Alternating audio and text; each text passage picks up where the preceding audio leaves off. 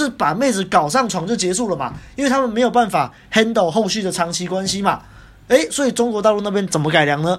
他们就是用那种什么心理操控的手段啊，什么自尊的摧毁陷阱啊，自尊被你摧毁了嘛，然后就没有你不行嘛。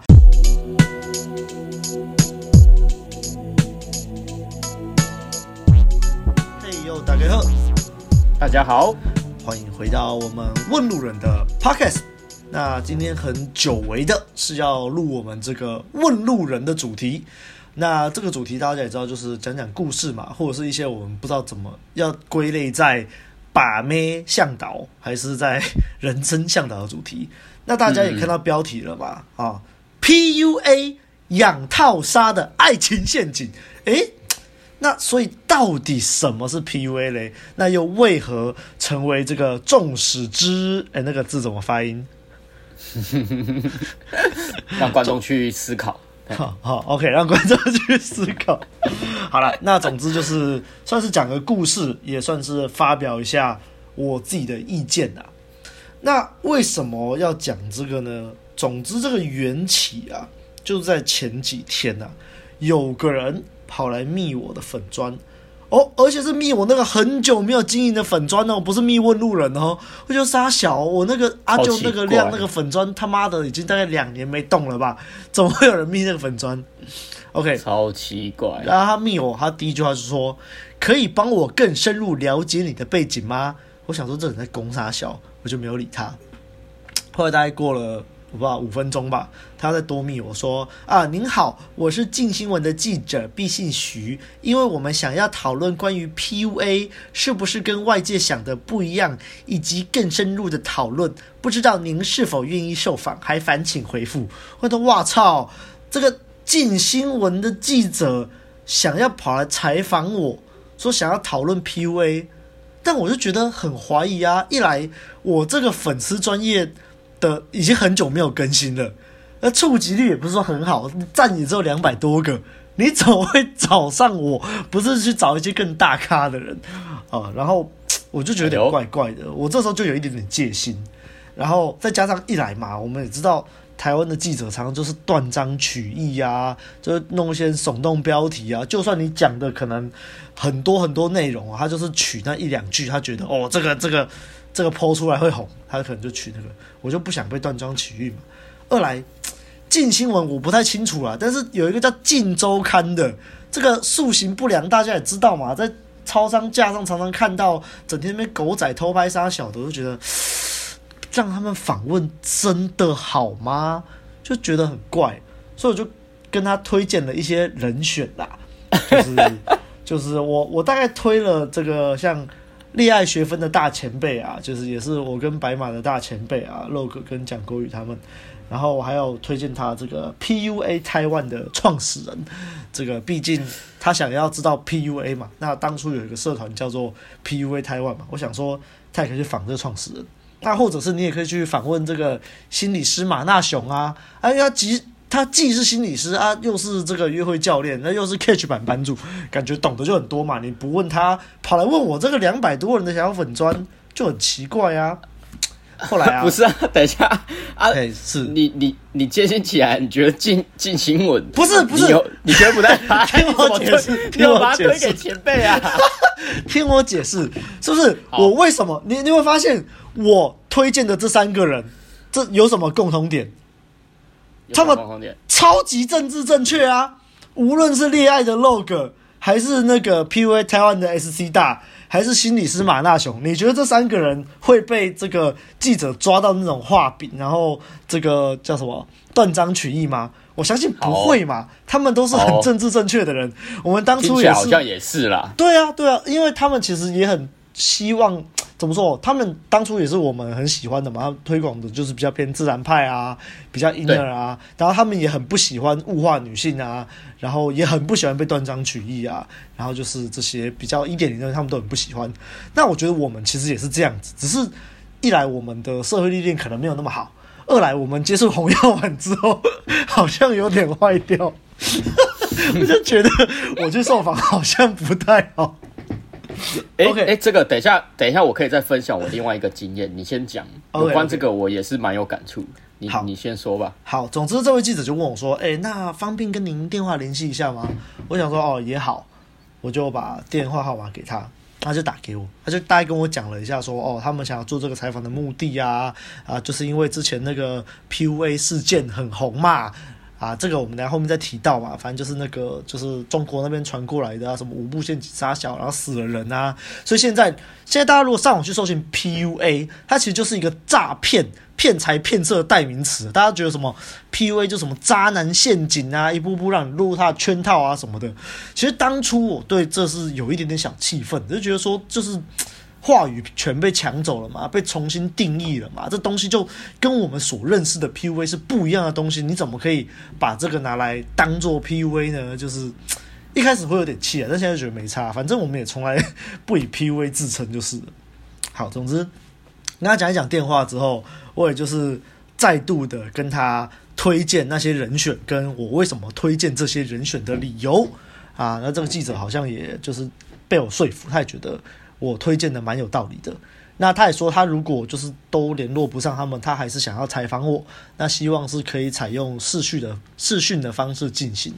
我想说，呃，好好啦，好像也不是不行，我再考虑一下。好，就挂他电话了。哦，然后后来还有个小插曲，就是就我就 PO 了现实动态，然后跟几个朋友就是聊这件事情，其中一个朋友是警告我说，诶，这个。这这个近新闻塑形不良啊！你要给他们采访，你要小心。我说啊，没事没事，我就是怕被断章取义啊。另外一个朋友是跟我说，哎、其实你可以做成这个素材，就是你怕被断章取义嘛，那很简单啊。他说要视讯采访你的时候，你就在旁边也加一支录影机，把你们对话内容全程录下来。那如果后来他有就是断章取义或什么，一来你可以自保，二来你这个内容你也可以自己再做剪接，然后就是。贴上 YouTube 之类的，我觉得我们有被金周刊对进进新闻采访哦，对啊，或者是就是他有录什么，然后我觉得我自己讲什么回答很棒，然后他都没有剪进去，很可惜，我也可以弄出来啊。结果就是我听这个朋友这样讲完，有没有？我就很后悔，我刚刚应该很积极跟他说我要参与采访的啊。后来比较可惜就是，有点可惜啦，对对啊。但后来比较可惜的就是他就是有去找我推荐的人选。不过我觉得也好，是因为毕竟他访问的是他找的是我阿舅那个量的粉砖，而不是问路人的粉砖。那这样的话，就是也没办法达到行销问路人的目的，可能啦啊，反正这都马后炮了。那既然就是其实我对于他这个主题我也蛮多想说的，那刚好就趁着今天录这 podcast 就跟大家讲。OK，好，那我们就我故事还没讲完呢，我们就接续下去。那隔天呢，这个恋爱学分的 log 大。就跑来密我，哦，他就说他这个昨天这个有新闻记者去采访他们啊，然后他探问之下才发现哦，原来是我推荐的，然后 log 大就就是怎么说，他就说啊，就是很很开心啊，然后很欣赏你这样，我觉得我觉得我也很开心啊，就是可以帮上 log 大的忙，可以帮上恋爱学分，就是再度这个有机会重返这个光辉啊。各位听众注意啊，我们在不久之后就会跟恋爱学分合办这个讲座，请密切注意我们的消息啊。OK，好，那总之他还跟我说，log 就跟我说那个采访新闻已经出来了哦，我就跑去看了那个新闻，确实蛮有趣的。然后这个记者也确实找到恋爱学分的 log 跟蒋国宇，还有那个马纳雄，他们都采访了，代表有把我的这个推荐听去，我蛮开心的。但是比较可惜的是吼。他这个新闻短短的三分半钟，然后恋爱学分的篇幅并没有很多，马纳雄的篇幅大概占了快要三分之一吧。但是就觉得其实也合理啦，毕竟他前三分之一可能要介绍这个 PUA 到底是什么东西，或是大家对他刻板印象是什么，然后可能中间三分之一就是交给恋爱学分来说明他们觉得 PUA 是什么，然后最后再丢给马纳雄，大概像这样啦。那我就。看到这样之后，我就觉得说，哎，还好我没有接受采访，因为其实我想讲的东西很多，那他不可能塞进这个短短的采访里面啦，就觉得蛮感慨的啦。那我很感慨是中间他们访问有一段，蒋国宇就有说，就是其实大家都是来学习这个两性关系、两性相处，但是就是有些人就是剑走偏锋啊，然后就是为了这个效果啊，做效果啊，看起来比较酷啊，比较炫啊，然后就是。让整个事态变成这样子啊，那对啊，我就觉得蛮感慨的啦。那，嗯，对，那我刚刚有说嘛，有点可惜没有受访到嘛。但是反正即使受访了，大概也没有什么空间讲那些我想讲的，所以我就在这边讲吧。那好，就先说说我自己的经历吧。我相信这个标题这么耸动，可能有一些朋友是第一次点进来听我们的节目，那我就。稍微说一下啊，我是阿亮。那我自己呢，大概是运气很好，从国中的时候接触到我们的启蒙书，是我们的搭讪教主郑匡宇先生写的《脱离好人帮》。那关于这个《脱离好人帮》呢，我们问路人有录了非常多的节目，就是至少诶是多少条信念去了啊，白马？二十五，二十五条信念，然后再加上一些前言啊、后记啊，我们大概录了快要三十集有吧？可以去听，可以去听。然后，嗯。后来，其实我最早最早应该是有一次跟当时国中的小女朋友，那时候还不是女朋友，就第一次约会的时候，去逛这个高雄大远百的诚品书局的时候，我就在这个架上看到《搭讪圣经》这本书，我想哇操，《搭讪圣经》什么鬼东西啊？那时候我就拿起来翻，啊，我印象很深刻，是因为那天回去，那时候还流行无名小站嘛。然后那个女生跟我约会，女生还写说什么跟我出去约会啊，然后我拿了一本什么搭讪圣经在那边看的，她就觉得很傻眼，所以这件事情我记到现在。那我应该是后来才去我们学校图书馆翻到《脱离好人帮》这本书啊，哇，真是看惊为天人啊！那后来也是因为跟国中的女朋友分手，然后想要挽回女朋友，所以就更着重于这本书啊，也想要挽回她或什么。但是后来知道就是。其实心态不对，什么都不对啦。那这也是导致我后来就是比较偏婴儿的，我觉得是一个大重点。OK，那后来高中的时候，一样是在学校图书馆，我借到了这个经典，这个 The Game，呃，也是大辣出版社的这个《把妹达人》这本书。那很多人会知道 PUA 这个名词，或是想开始学习把妹技巧，我相信都是从这本《把妹达人》开始的。不过，我以前就常常呼吁了，我现在还是要呼吁。我觉得会看完这本书想去学这些把妹技巧的人，八成就是没有把这本书看完啦。这本书是一本小说，它算是一本真人真事改编而成的小说啦。那其实大家如果有看到最后，就会知道最后的剧情就是这些很会把妹的名男沙发霸的这些把妹大师们，一个个都崩溃了，就连我们就是。把妹界的大师开山鼻祖的明男，当初也是受到这个真命天女症所困扰，就是他知道如何吸引女孩子，他知道如何快速让女孩子跟他上床，但是他却没有办法经营一段关系，所以最后其实他们的最后的结局就是一个个都觉得说啊，那就不要再靠这些技巧把妹了，我们要换回真诚的去追求女孩子，就是对啊，如果嗯你们这些。就是这些读者当初他们有看完的话，还会想要这样去积极追求把妹技巧吗？这我不是很确定啦。但呃，关于这个明然他们最后就是很多人都这样回去用真诚的方法打动女孩子，又是否有效呢？这就是我觉得就是比较红药丸范畴的话题了。那就再后面点再讲。那高中读完这个经典之后啊，我刚好遇到那时候，我觉得算是。台湾把妹界的百家争鸣时期啦，那时候有一个人，就是我刚刚前面提到的 PUA Taiwan 的创始人，叫做 SC，他就是创了一个脸书社团叫 PUA Taiwan，然后就是很多不同学派的人就会在里面聚集讨论。那我也从中去阅读这个 SC 的部落格，那这个 SC 他也是比较偏自然派这样子，然后。就是跟刚刚说的恋爱学分一样，那我这里就先简单说明一下自然派跟技巧派的差别啊。那技巧派也是我们俗称把妹一点零，就是比较偏迷男那套系统性的做法。迷男本人有写了一套这个迷男方法，那最经典的叫做 M 三模型，反正就是把一些把妹的把妹的技巧，然后把它就是系统化，然后让你可以。简单的去观看，并且复制，并且学习，我觉得这就是比较工程化的思维，就是比较男人会有的那种思维啊。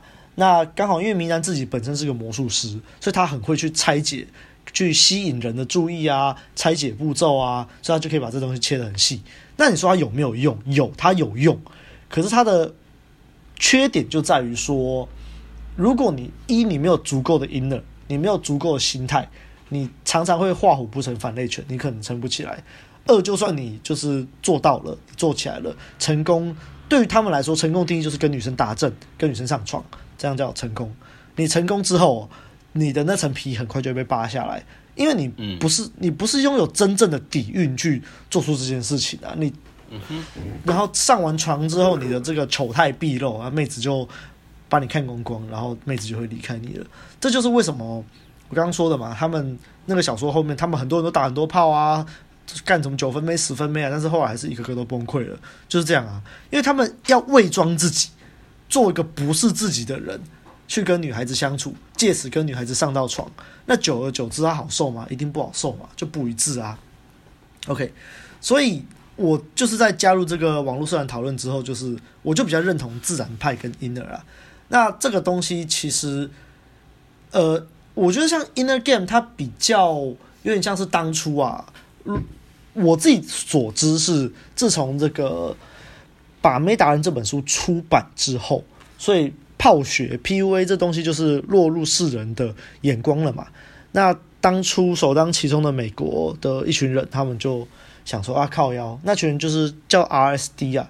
Real Social Dynamic 吧，好像这个名字，他们觉得说，干啊，这本书出来了，那我们不能再继续这样子泡妹了，我们要用新的方式，所以他们就是丢弃了所有的技巧的框架，然后开始学习，就是如何用自然的方法去跟女孩子做吸引。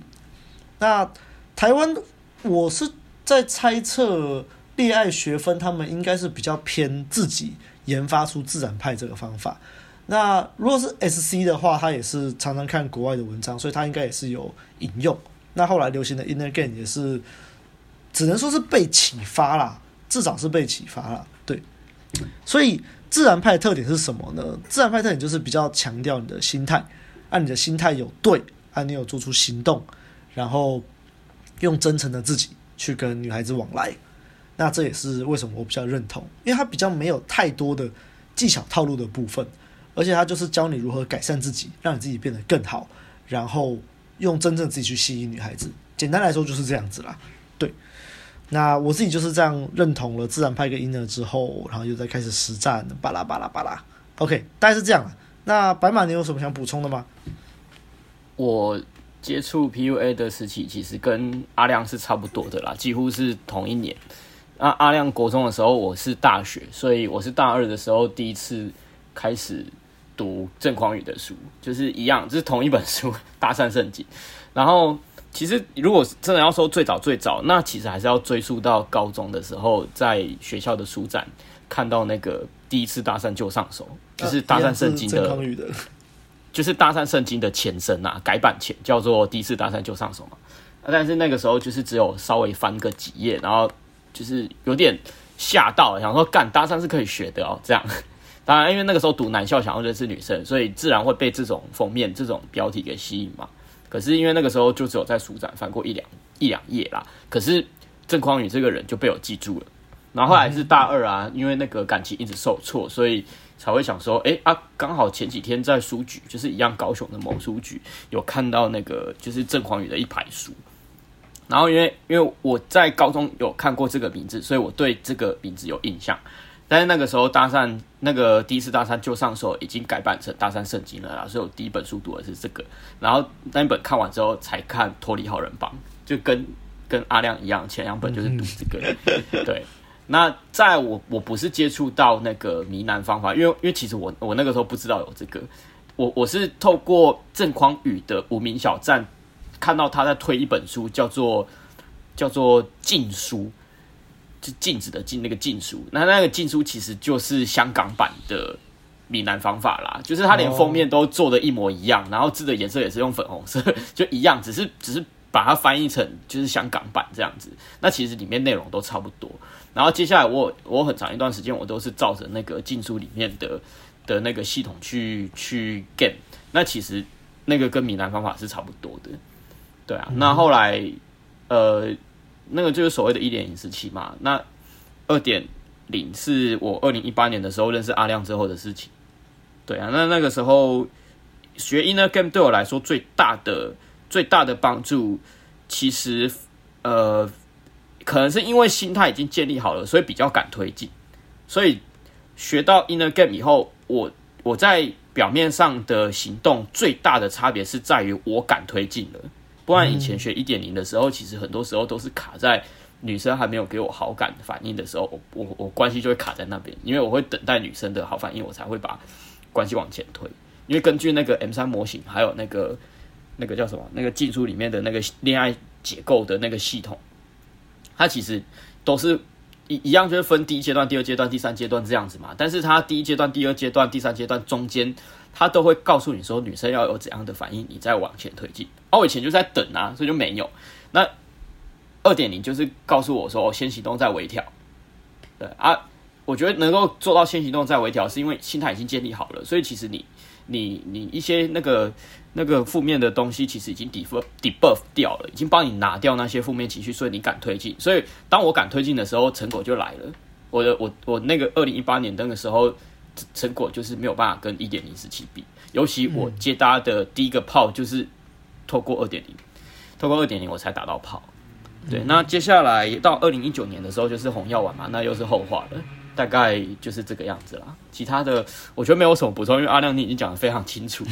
OK，我觉得讲的太清楚了，我原本后面要讲的东西现在不知道讲什么了。啊、好了，那我们就我们就这个套回我们的标题嘛，我们的标题是说到底什么是 PUA 嘛？那又为什么会成为众矢之的嘛？这个我觉得啦，我我个人认知。PUA 这个名词，它原本叫做 Pick Up Artist 嘛，我们可以把它翻成这个泡妞专家啊、把妹达人啊，都可以。嗯，那我所知道这个名词最早最早应该是来自于小劳勃道尼演的一部电影，叫做 The Pick Up Artist。那我猜当时迷男会用这个名字叫他，他们这个社群，他自己可能也是有被这部电影启发到吧，或许啦。对，那最早创立就是运用这个名词，然后把它运用在一群就是泡妞的人的身上，应该就是迷男的这个社群了。这是就我所知啦。啊，如果有听众就是知道更多的细节，当然是可以补充给我们，补充给我们。那那我们现在就要说一点零最大的弊病，我们刚才已经说很多，就是关于说他们就是要就是。招式嘛，套路嘛，然后不一致嘛，然后后来会崩溃嘛。这其实，在我们的 YouTube 影片也有说了，大家可以去看一下。但我觉得最大最大弊病还是，他们视为成功的条件，就是把妹子上搞上床就对了，就是睡到妹子了，他们就觉得是成功了。所以一点零的时候，就是用很多各种不同的手段啊、招式啊、技巧啊，都是要睡到妹子。那呃，到了这个二点零 Inner Game 的时期，我不会说这个不重要，但是我只是说它它的重要度变得没这么高了。因为其实很多人刚开始在学这个，尤其台湾啦，很多人在学这个两性相处的艺术，其实只是想好好交个女朋友而已。但是你看，这个文化是从美国那边传过来的吧？那他们就是比较、嗯、一开始这个 PUA 是在以夜店。烈焰为形成，就是要在夜店推到一夜情为主。这东西一开始你传来台湾，怎么可能会合适？就是就会 K K 啊。那我为什么会比较认同自然流，比较认同 Inner？就是他们就是比较从你自己开始做起，然后从你自己去改善自身的条件啊，改善自身谈吐的能力啊。然后可能你的外表没有改很多，但是你就是。你的谈吐变得比较顺畅了，你比较敢跟女孩子沟通了，然后你懂得怎么去调侃女生了，就会创造一个良好的互动关系。那当然也会增加你跟妹子上垒的机会，增加你跟妹子打到炮的机会。我不是说这不重要，但是我觉得在二点零时期，在自然派，在 Inner 时期，它已经没有像是我们刚开始在学迷男方法啊，在学这个一点零的时候这么强调说啊，干就是要打到炮，要 close 那种感觉啦。我自己的想法是这样子。那在 Inner 的时候也，我们也会更强调有关于自我提升的东西。无论是你应该要去健身啊，或是你可能多多去搭讪训练你的谈吐技巧啊，或者是你要有一些兴趣啊或才艺啊，这样你才跟妹子有谈资嘛。但是我觉得啊，这个 Inner 的时期，你还是会把比较多的专注力是放在妹子身上，所以 Inner 会有很多的灰色地带啊。很多人就会觉得说啊，我今天做这么多努力啊，干嘛干嘛啊，最终也是为了吸引妹子啊啊，为了打到炮啊，为了交到女朋友啊，所以去做这些这些。所以你看，很多人做了很多自我提升没有错，可是他出发点又错，他就是为了妹子去做这些自我提升，就最后还是卡在那边四不像。这也就是后来为什么红药丸这个东西一进来可以就是席卷整个社群啊，我觉得很重要一点是在这里，毕竟红药丸就是。教你不要再把关注放在女孩子身上了，你应该把关注收回来，放在自己，放回到男人的身上，先把自己提升起来。那这个，我觉得他也有点，你要讲的简单一点，它有点像是花若盛开，蝴蝶自来。但是红药丸其实最最重要的知识还是了解两性动态背后的真实互动啦。那这个我在这里就不多谈了，这个各位有兴趣可以去看我们的官网的《红药丸三部曲》哈。OK，好，那我们就讲回来了嘛。为什么红药丸不是啊？来来来，公差小。为什么？为什么 PUA 到现在会被这样污名化，被大家觉得好像是什么操弄人心啊，然后什么去诈财骗色的手段啊？那我觉得就是这个。大家知道当初传来台湾的时候，就已经有有这种一开始我们说那个一点零就有点这个风气了嘛。那传到对岸去，传到中国大陆去，这个更狼性的中国大陆啊。大家知道这个中国之前采这个一胎化政策嘛，所所以然后很多女婴都呃就是失踪了，被失踪了。所以中国现在就是非常的男多女少的一个社会，再加上这个。就是男多女少嘛，所以就会男生的竞争焦虑就会很重嘛。诶，前阵子不知道大家有没有看，最近有个新闻，就是说很多这个都市女孩啊，会被绑架绑去农村啊，绑在那边给人家当老婆啊，用铁链绑起来啊，绑个三五天，饿你个三五天，看你从不从啊。就是 他们已经会男男多女少到这种地步了，所以你更可以想象泡学这种东西，PUA 这种东西，明男一点零这种可以复制的技巧传过去之后。会造成怎么样的轰动嘛？那理所当然，他们就是会因地制宜嘛，就会变得更加以他们这个在地的取向去做更夸张一点的调适。哎，我不是说台湾没有人做这种事情，台湾也是有，只是可能就还没有到这么偏锋，你知道啊？因为这个中国大陆人口基数又在更大，所以就会这种情况你会更更多，也更显而易见嘛。嗯、那。就像我们这个新闻里面报道的五步陷阱，就是最知名的。那就我所知啊，他们就是会创造一些虚假的人设啊，然后拍一些假的照片，也不能说是假的照片啦，就是为你量身定做的照片，包让人拿去，对，让人拿去炫，就是啊，你的生活好像很酷很屌一样，但是。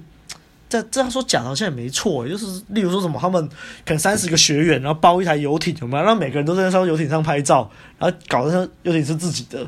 我觉得这其实就是有点在骗了啊。所以你要说是骗，我觉得也是对啊，就是骗啊。然后就是教你一些话术啊、套路啊，然后把妹子搞上床。哦，你看，传统的迷男哦，我们刚才讲的美国传过来的这个 PUA 一点零，就是把妹子搞上床就结束了嘛，因为他们没有办法 handle 后续的长期关系嘛。诶，所以中国大陆那边怎么改良呢？他们就是用那种什么心理操控的手段啊，什么智慧自尊的摧毁陷阱啊，让妹子就是自尊被你摧毁了嘛，然后就没有你不行嘛，然后之后你就要叫妹子这个为了爱而明，为你做很多很多的事情啊，叫为了你割腕啊、杀小的啊。我听说的是这样啊，然后就是让这个妹子离不开你。那追根究底，为什么？因为你没有办法。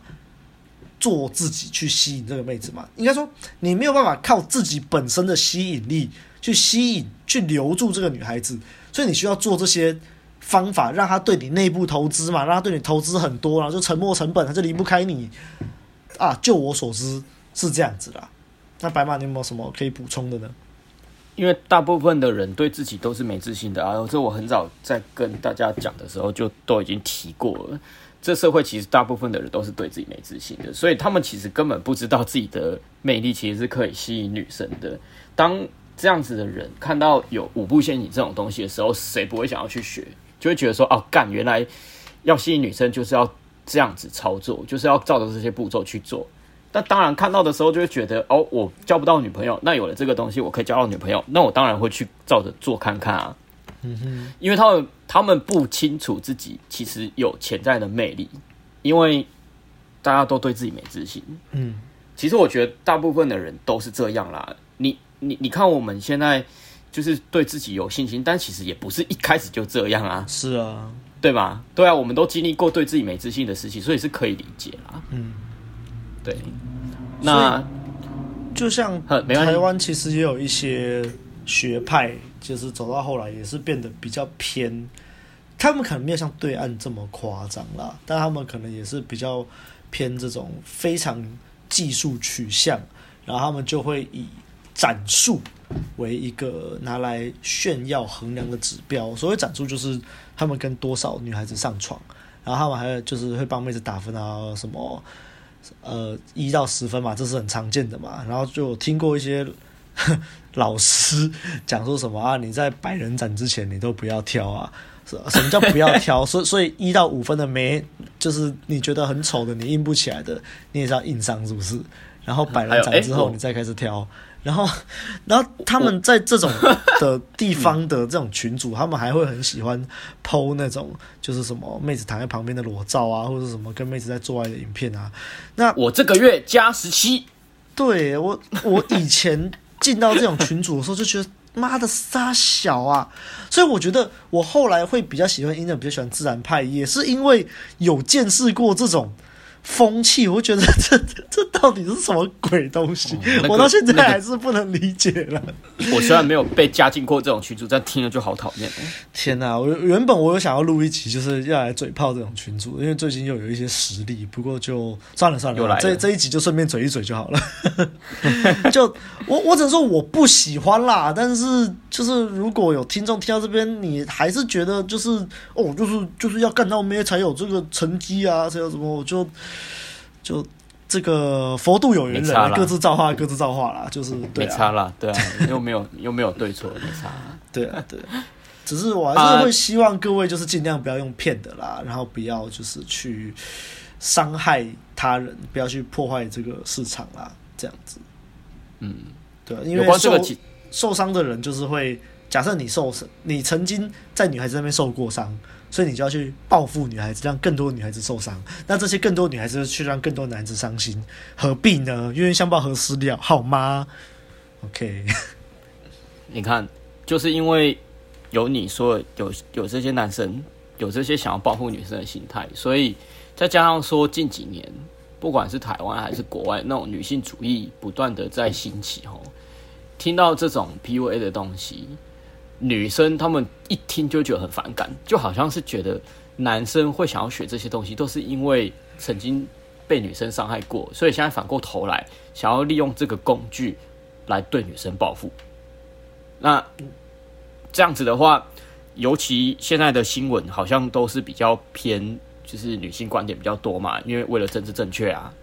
那在这种风气之下，你觉得 PUA 有可能就是不会被污名化吗？是啊，我觉得，而且我觉得确实就是有这些人在带坏整个风气啊。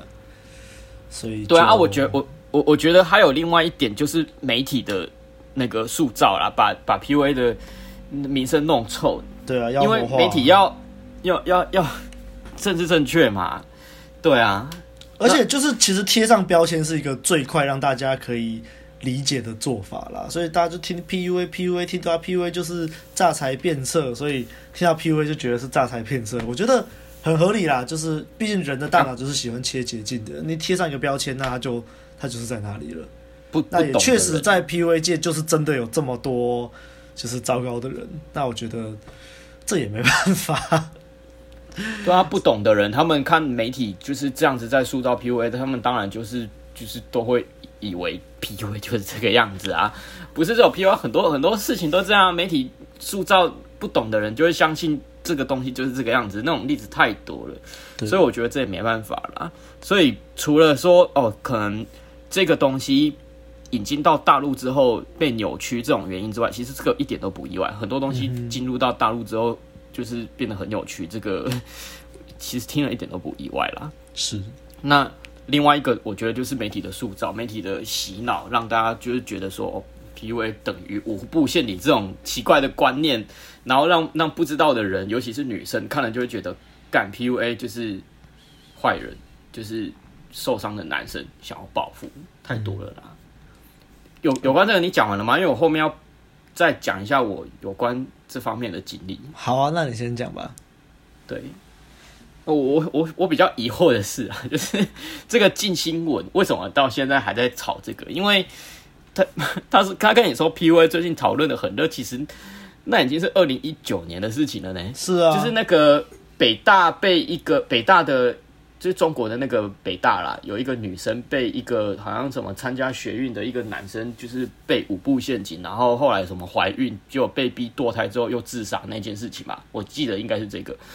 这件事情就是闹大以后，整个台湾就整个那种风气也延烧到台湾过来，导致那个时候我有一个学姐，她在苹果日报里面当记者，我也被她问说，就是要不要接受采访哦。然后那个时候其实我们还没有接触到红药丸，那个是那个是我们刚就是要创立问路人，然后还在阴的时期的时候。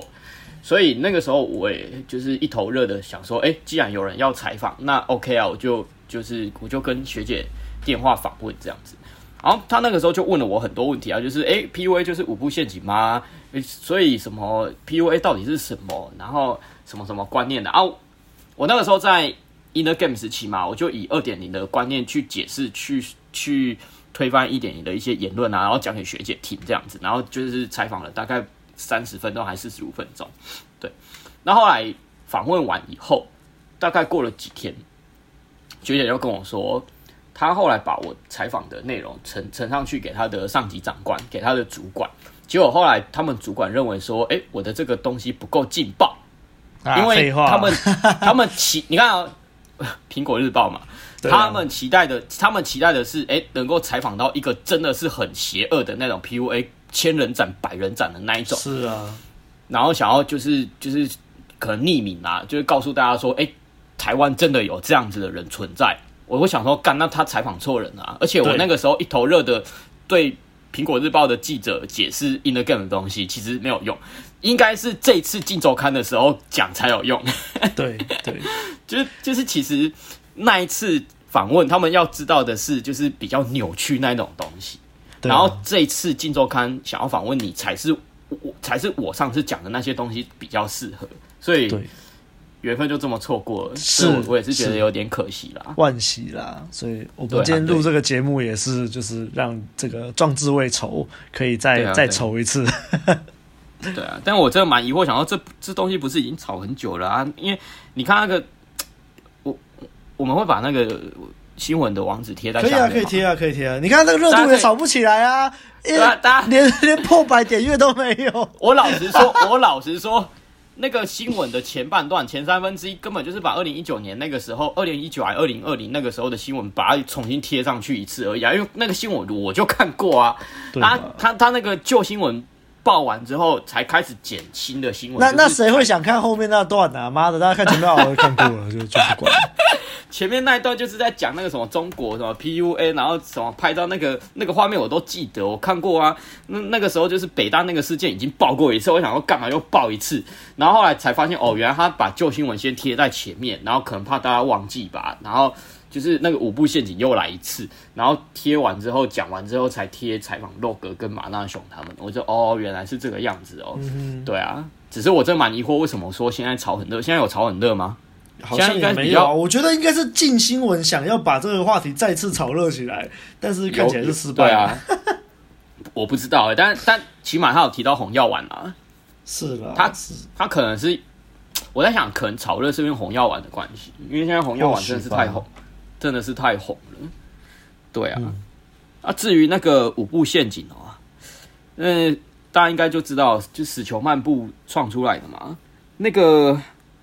那个我以前看的时候，我就觉得我干，就是就是这大陆人创出这种东西，其实我真的一点都不意外。嗯哼，就是 我真的都不意外，事情都想要走捷径的那种感觉了。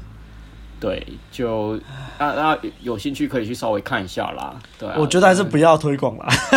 不 是不是，就是因为毕竟那新闻里面也都有写啊，你你真的想了解，你可以去看一下。但是我们也挡不住你啦，但我们真的不是算很建议啦。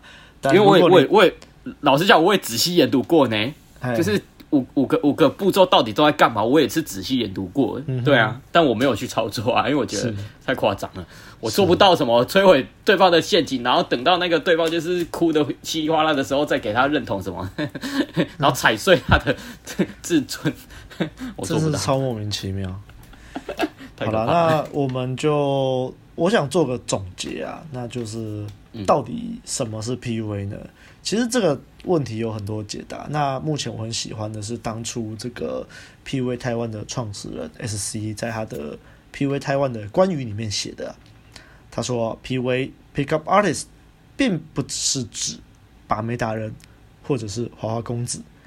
如果你啊也认为爱情是一门学问，是一项课题，需要学习，需要磨练，只要你也愿意花时间、花心力投注在这项功夫上。那他就欢迎你加入 PUA 台湾的行列。那现在这个社团已经封存了，所以如果你认同以上价值观，就欢迎你持续收听问路人的节目。那如果你也觉得说啊，你有一些魅力啊，就是需要被发掘啊，也欢迎你报名问路人的课程。OK，那就来到结尾啦。如果你喜欢我们的节目的话，不要忘了到 Apple Podcast 留下五星的好评，也可以留言给我们，我们都会看。也不要忘了按赞、订阅、分享给你身边所有的朋友，还有最重要的，欢迎抖内给我们。陪我们熬夜录音，那大家就下周再见啦，拜拜，再见，拜拜，拜拜，拜拜。